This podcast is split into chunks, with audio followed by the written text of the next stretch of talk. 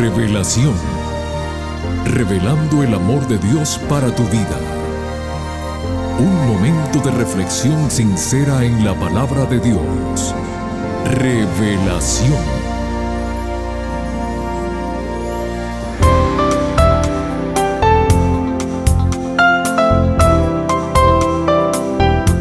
Hola mis queridos amigos del programa Revelación. Nos place grandemente estar nuevamente con ustedes, saludarlos y decirles a todos muy bienvenidos. Quiero aprovechar para agradecer a un grupo de oyentes del área de Ocala, Florida, por sus mensajes llenos de esperanza. Amigo querido, escucha con mucha atención la siguiente reflexión. El día que aceptes que tus problemas son tuyos y que nadie tiene responsabilidad por ellos, estarás más tranquilo porque habrás dado el primer paso para superarlos y habrás descubierto que tienes el control de tu propia vida. Ahora, escuchemos lo que la Biblia nos dice en cuanto a la seguridad de nuestra vida. La oración de agradecimiento del salmista nos da a entender cuál debe ser la base de esa seguridad. Su oración dice así, Jehová, roca y castillo mío, y mi libertador, Dios mío, fortaleza mía, en Él confiaré, mi escudo y la fortaleza de mi salvación, mi alto refugio. Con estos hermosos pensamientos, mis amigos, hoy estamos iniciando una nueva serie de estudios bajo el título Parábolas de Gozo. El pastor Homero Salazar nos trae el primer tema que lleva como título La oveja perdida. Sin más preámbulo, dejamos el tiempo al pastor Salazar, pero antes escuchemos la siguiente melodía musical.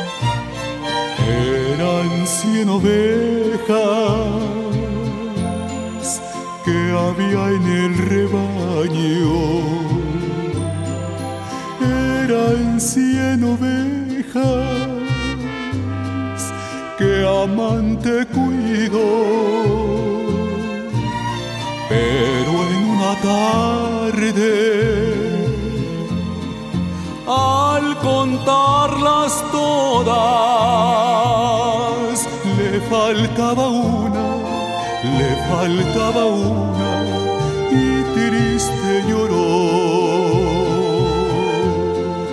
Las noventa y nueve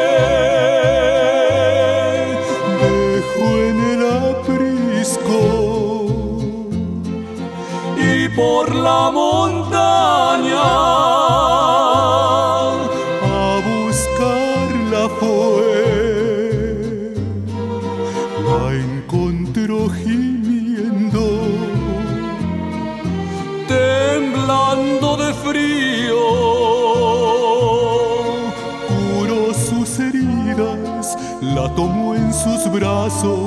y al redil.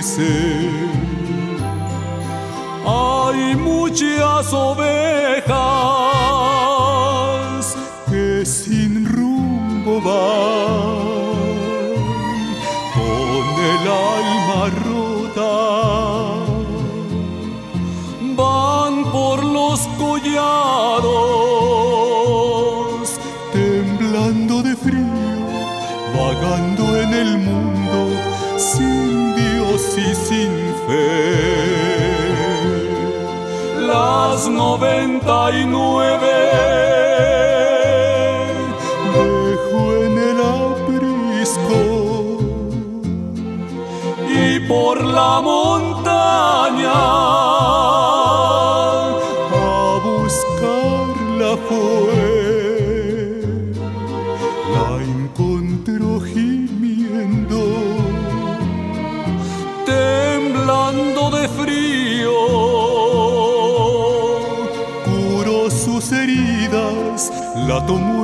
brazos y al redil volvió. Curó sus heridas, la tomó en sus brazos y al redil volvió.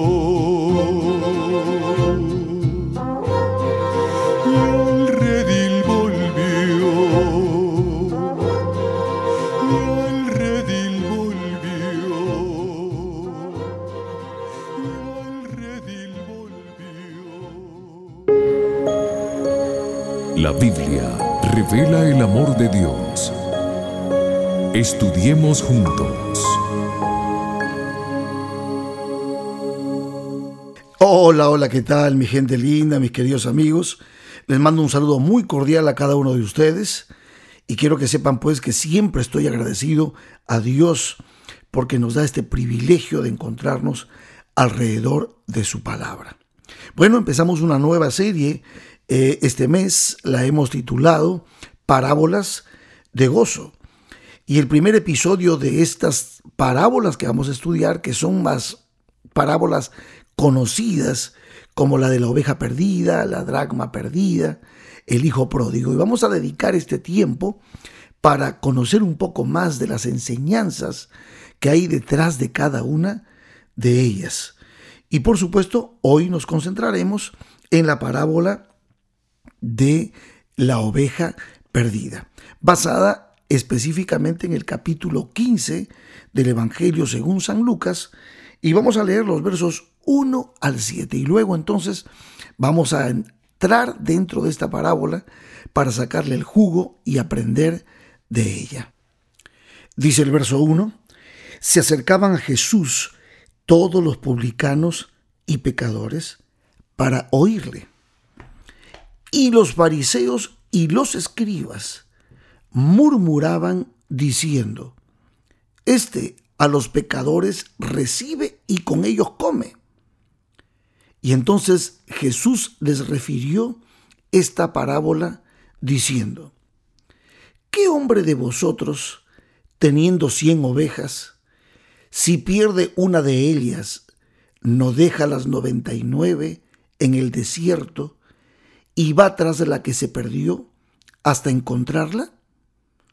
Y cuando la encuentra, la pone sobre sus hombros gozoso y al llegar a casa reúne a sus amigos y vecinos diciéndoles, gozaos conmigo, porque he encontrado mi oveja que se había perdido. Os digo que así habrá más gozo en el cielo por un pecador que se arrepiente que por 99 justos que no necesitan de arrepentimiento.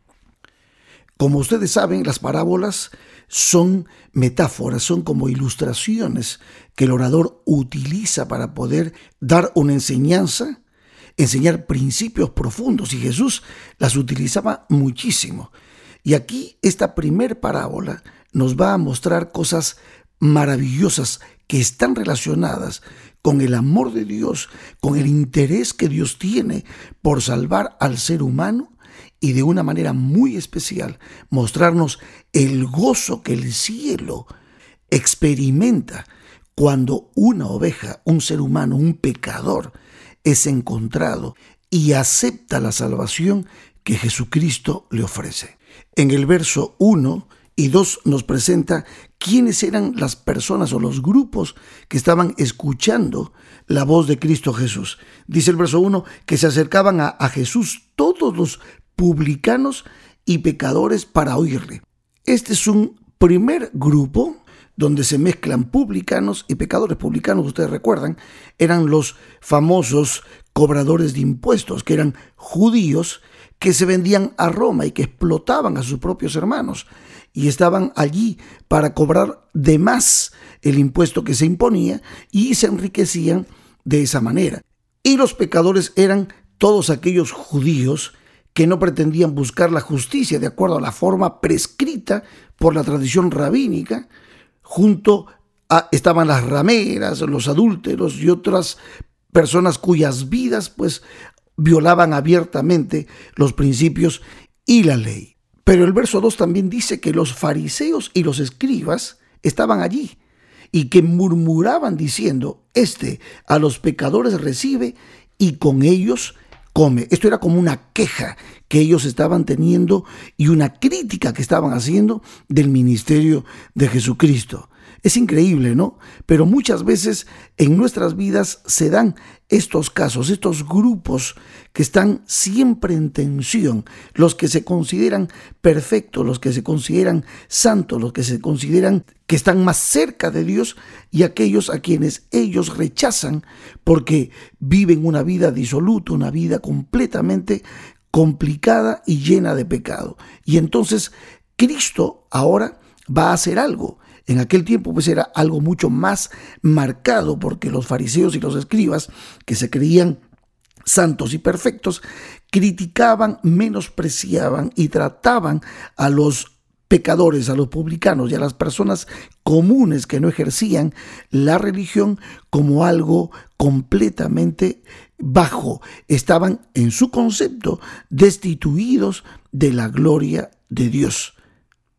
Y como ustedes saben, ese segundo grupo, el nombre mismo, fariseo, significa que los miembros de ese partido, de esa secta, se consideraban superiores pues al pueblo común y se daba por sentado que eran más justos que todos los demás. Recuerdan ustedes que el verso 1 decía que se acercaban a Jesús todos los publicanos y pecadores. Bueno, esto justamente irritaba, enojaba a los fariseos los dirigentes estaban muy disgustados con Jesús por la cantidad de gente que seguía al maestro, por el interés que esta gente mostraba por Jesús y por el trato que Jesús les daba, porque Jesús los trataba con simpatía, no los despreciaba, porque los recibía y porque ellos a su vez respondían al trato, al amor, al cariño que Jesús les daba. Y por eso estos fariseos y escribas estaban ahí. Muchos de ellos eran comisionados por el Sanedrín para seguir a Jesús donde quiera que, que iba, porque querían escuchar, querían observar y después informar lo que ellos veían. Ahora, ¿no les parece paradójico que los que se consideraban justamente ejemplos de justicia se sintieran tan incómodos en la presencia de Jesús, mientras que los que no pretendían ser religiosos, como estos pecadores y publicanos, se sintieran tan atraídos al Maestro? Es que sin duda, mis amigos, la diferencia estaba dada entre la hipocresía de los fariseos y la ausencia de fingimiento de los publicanos y pecadores. Los fariseos no sentían ninguna necesidad de las bendiciones que Jesús estaba ofreciendo. En cambio, los pecadores, los publicanos, percibían su necesidad y no estaban intentando ocultarla. Los fariseos estaban contentos con su propia justicia, pero los pecadores y publicanos sabían que no tenían nada que ofrecer y entonces estaban abiertos a recibir las bendiciones que Jesús les ofrecía. Y por eso los fariseos trataron de manera despectiva a Jesús. En el verso 2, en la parte final dice, Este a los pecadores recibe y con ellos come. Me río porque ellos están diciendo una gran verdad. Recuerdan ustedes que en una ocasión anterior Jesús había enfrentado esta misma acusación con esa afirmación maravillosa de Marcos 2.17 cuando Jesús dice, yo no he venido a llamar a justos, sino a pecadores al arrepentimiento. La crítica y las murmuraciones que hacían no iban a cambiar en absoluto la actitud que Jesús tenía, sobre todo cuando se trataba de defender a un alma. Entonces es en este contexto en que el Señor hace algo y es cuando introduce esta maravillosa parábola. En esta parábola lo que está haciendo Jesús es mostrar el amor de Dios por el mundo pecador el amor de Dios por un solo pecador. Si hubiese habido un solo pecador en este mundo, Jesús, Dios hubiese venido igual a salvarlo.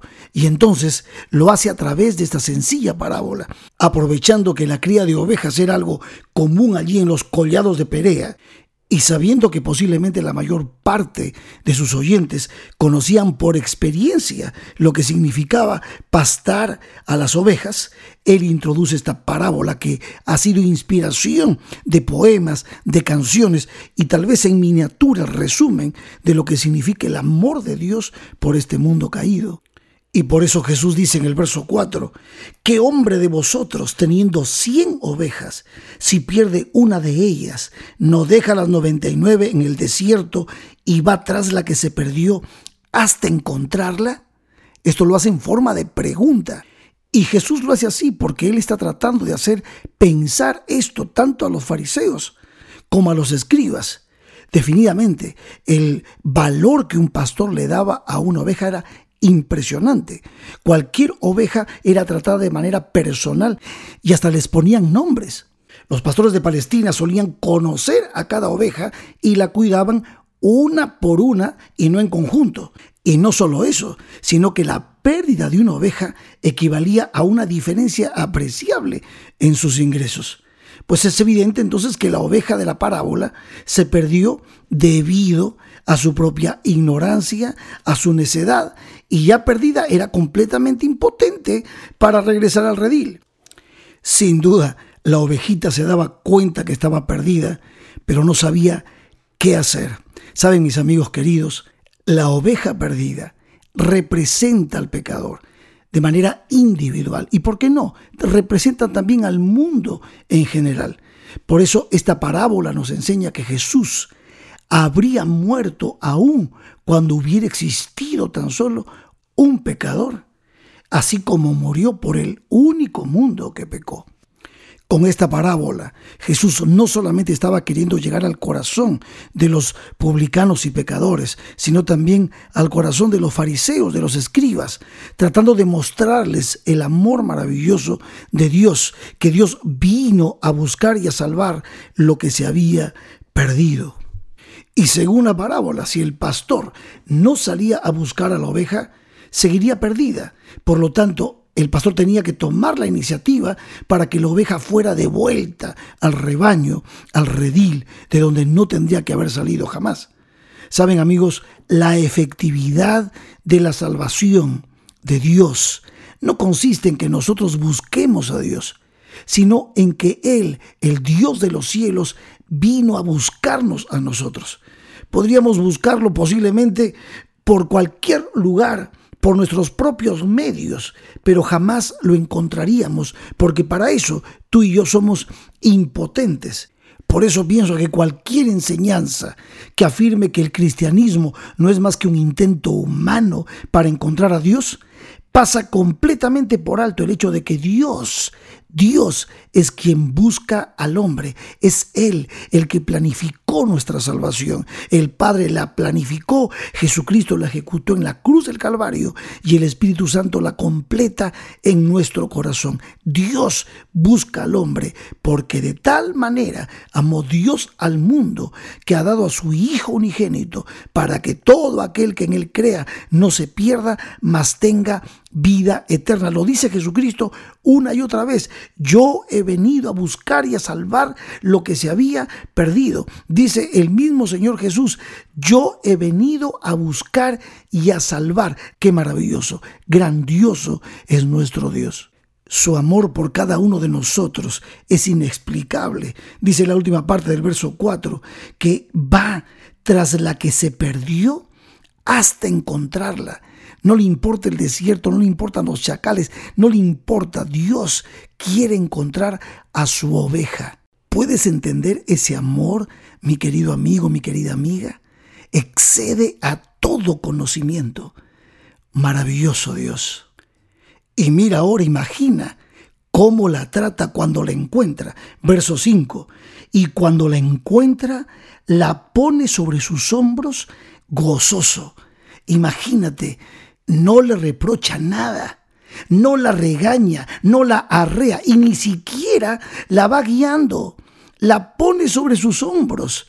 La oveja pobre, perdida, eh, completamente fría y temblando, se empieza a calentar porque está ahora en los hombros de su pastor que la está llevando de regreso al redil.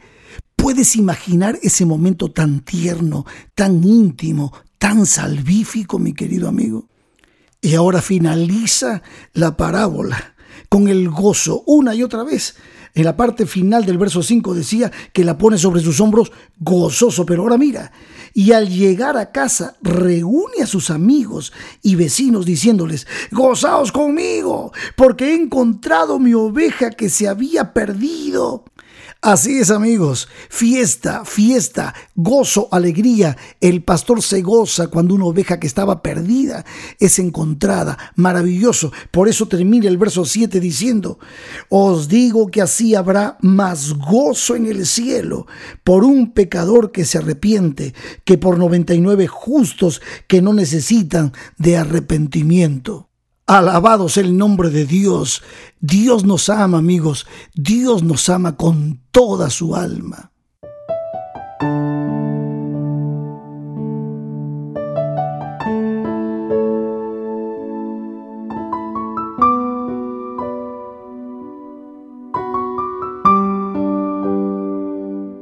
Es por eso, mis queridos amigos, mis queridas amigas, que siempre está nuestra invitación para que ustedes puedan abrir sus corazones al amor de Dios. Si Él te está buscando y tú te dejas encontrar, entonces no dudo de que tu bendición llegará inmediatamente.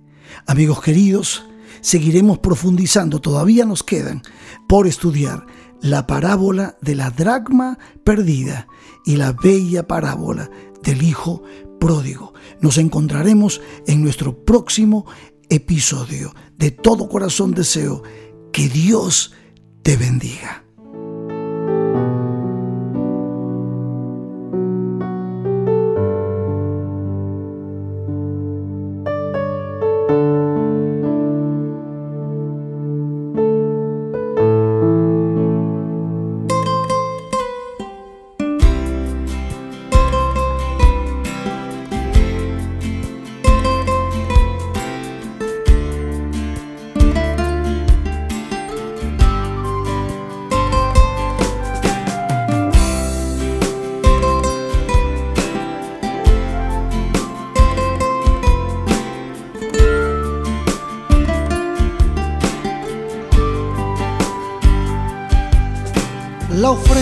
De tu amor no la merezco.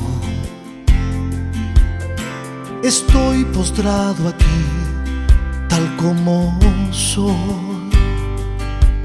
Quiero mi alma derramar para sentir tu paz. Confieso que sin ti me fue muy yo siempre supe que tú eres Dios bueno. No sé por qué me fui y te dejé. Si tú eres mi verdad, eres un Dios real. Perdóname Jesús por mi maldad. Toma mi corazón haz lo tuyo, Señor. Mi alma no puede más, tú la puedes sanar. Eres bueno, Jesús, tú eres paz y eres luz. Hoy me rindo a tus pies, solo aquí quiero estar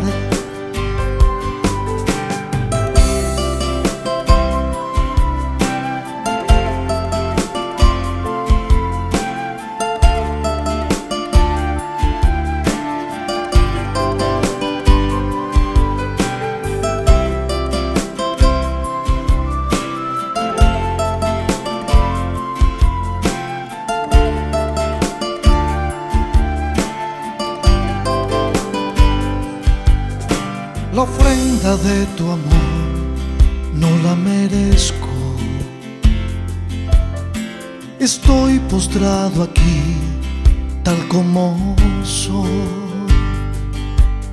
Quiero mi alma derramar para sentir tu paz. Confieso que sin ti me fue muy mal. Yo siempre supe que tú eres Dios bueno. No sé por qué me fui y te dejé. Si tú eres mi verdad, eres un Dios real. Perdóname Jesús por mi maldad. Toma mi corazón, hazlo tuyo Señor. Mi alma no puede más, tú la puedes sanar. Eres bueno Jesús, tú eres paz y eres luz. Hoy me rindo a tus pies, solo aquí quiero estar. Toma mi corazón, hazlo tuyo, Señor. Mi alma no puede más, tú la puedes sanar. Eres bueno, Jesús, tú eres paz y eres luz. Hoy me rindo a tus pies, solo aquí. Gracias, Pastor Homero Salazar, por el tema que nos trajo hoy. Hemos reconfirmado el amor inmensurable que Dios tiene por cada uno de nosotros, sus hijos. Para la próxima semana, el tema que nos trae el Pastor Salazar lleva como título La moneda perdida. Aquí los esperamos a todos, no falten. Que Dios te bendiga. Te invitamos a conectarte con nosotros en nuestro próximo episodio de Revelación. Este programa llega como cortesía de tus amigos los adventistas del séptimo día.